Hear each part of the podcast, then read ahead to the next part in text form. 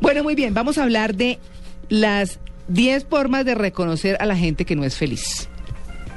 La reconocemos. O sea, para uno salir como hay. ¿Cierto? Diez bueno, formas. no feliz, eh, porque uno tiene que eh, apartarse de la gente negativa, que, que cree que todo el mundo lo ataca. Que Bueno, pero lo bueno y lo importante, acordate que siempre tenés que tener un negativo cerca. ¿Tener qué? Un negativo cerca. ¿Y para qué? Porque se terminan atrayendo. Acordate que polos opuestos se atraen. Ay, no, pero ¿No? yo si no, no, a mí la gente negativa parece hartísima. Pero, pero si tenés un negativo, sabes qué es lo positivo. Ah. Pasa a ser positivo también. Ay, no, no, mucho análisis. dijo. bueno, pues en esta sección en el diván vamos a hablar de esas 10 formas de reconocer a la gente que no es feliz. Y por eso hemos invitado a la doctora Gloria Cajiao, que es docente de la especialización de psicología clínica y autoeficacia de la Universidad del Bosque. Eh, doctora Cajiao, muy buenos días. Muy buenos días. ¿Cómo amanece? Muy bien. ¿Ya desayunó? Amanecí feliz. Ah, bueno, menos mal. Sí, ya desayuné. Ah, bueno, muy bien. Entonces sí está feliz. Sí está feliz. feliz. ¿Conoce, ¿Conoce la música de Lucho Bermúdez? ¿Le tocó? ¿Alguna Pero vez por la escuchó? supuesto, esa ¿Sí? es la de mi generación. ¿Sí? ¿Y Todas, escuchó alguna sí. vez al Si Puedes? Pero por supuesto. Ahí está el fondo, A ver. creo. Debería Oh. estar. Sí, viene en el fondo. Ahí está. Uy, si es que eso sí suena. Ah, pues, claro. Esto me da a, a luces de colores, la tía sentada en la punta de la mesa, no sé por qué. Quiero gozar, quiero vivir, esa si puede. Tierra de ilusión. A ver, ¿quién cantaba esto. Eh, estaba pensando en eso, que además la conocí de cerca porque era, era, era la orquesta de planta del Club Campestre de Medellín. Imagínese, era Lucho Bermúdez y, y, y su ¿Usted se esposa acuerda, de la cual doctora? se divorció después. Sí. Sí, yo me acuerdo, ¿Cierto? me acuerdo separó. más del Club La San mamá de Fernando. Gloria me acuerdo- María Me baila acuerdo misa. más Sí, de- claro. de- del Club San Fernando de Cali. Sí, Ajá. ah, que- claro. Sí, claro. Y Amiguísima de Celia Matilde Cruz. Díaz. Matilde Díaz. Muy bien. Muy bien. Uy, qué vejez. Claro que sí. Eh, Esta es de Matilde Díaz. Bueno, esto para, para hablar de, de la gente que no es tan feliz como suena esta canción. Sí. ¿Cierto? Bueno, y, y, y esa selección así de por qué hablar de la gente que no es feliz, más de cómo podría uno eh, ser feliz. ¿Por Sí. qué? Sí, como, como se trata de, de identificarlas, pero pues adelante. bueno, bueno, hablamos de la felicidad, ¿cierto? Sí. Eh, lo que pasa es que ah, tendríamos que hacer como una diferencia entre la felicidad definida, digamos, por el diccionario de la Real Academia de la Lengua, Sí. a hablar de la felicidad como ha sido concebida por algunas disciplinas, particularmente por la psicología, digamos. Sí, sí, Y sí. si hablamos de felicidad es definida por el diccionario, diríamos que es como un estado de ánimo que se experimenta ante determinadas circunstancias. Puede ser una persona, una situación, algo que para uno es favorable, que le gusta, que lo disfruta, ¿sí? Sin embargo, eh, para nosotros, pues obviamente eh, las cosas se han venido estudiando y se ha ido, digamos, complementando ese concepto y uno diría que la felicidad es definida por eh, como el estado de plenitud, de equilibrio que todo ser humano anhela, como eh, ideal de realización, de bienestar, Sí. en el, en el que de pronto lo que se intenta es combinar de una manera justa eh, lo que se es, Sí. lo Pero, que se tiene y lo que a lo que se aspira, digamos, ¿sí? claro, claro. Esa, esa, digamos que es como como como la felicidad, la concepción general de felicidad, Sí, sí. ¿sí? Eh, pues uno diría más bien cómo incentivar, cómo eh, lograr ese objetivo, porque finalmente es un objetivo válido, es un anhelo del ser humano ser feliz, ¿sí?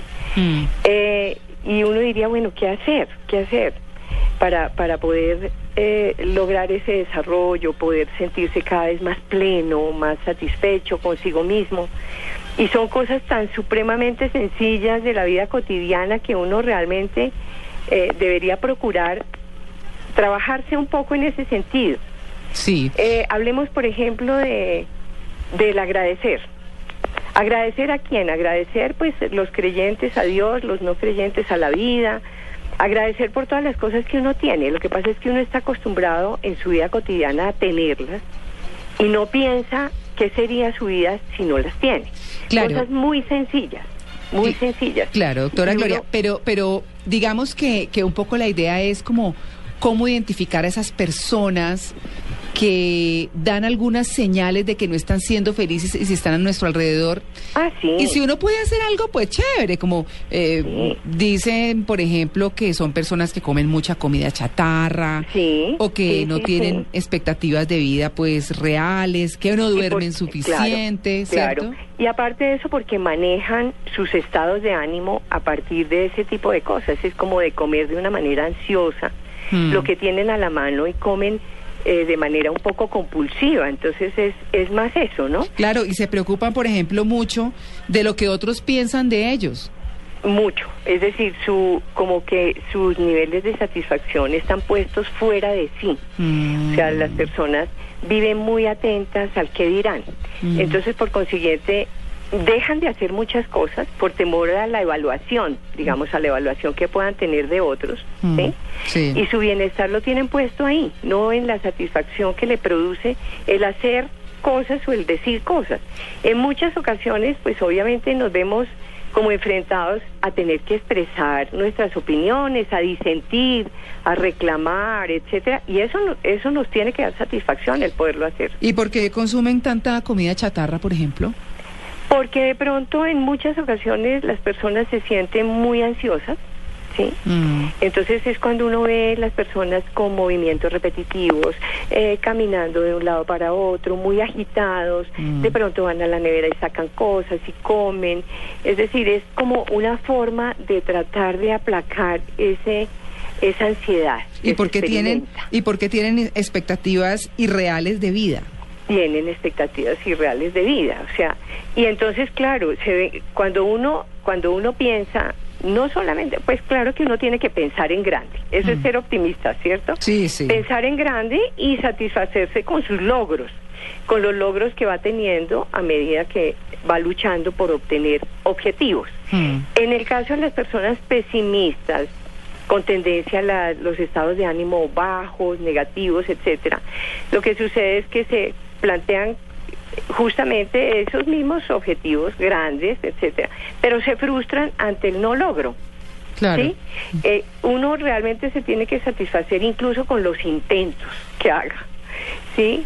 Eh, en muchas ocasiones, pues yo me propongo metas que inicialmente pueden ser difíciles de alcanzar, pero me propongo es hacer lo conveniente para lograr esa meta.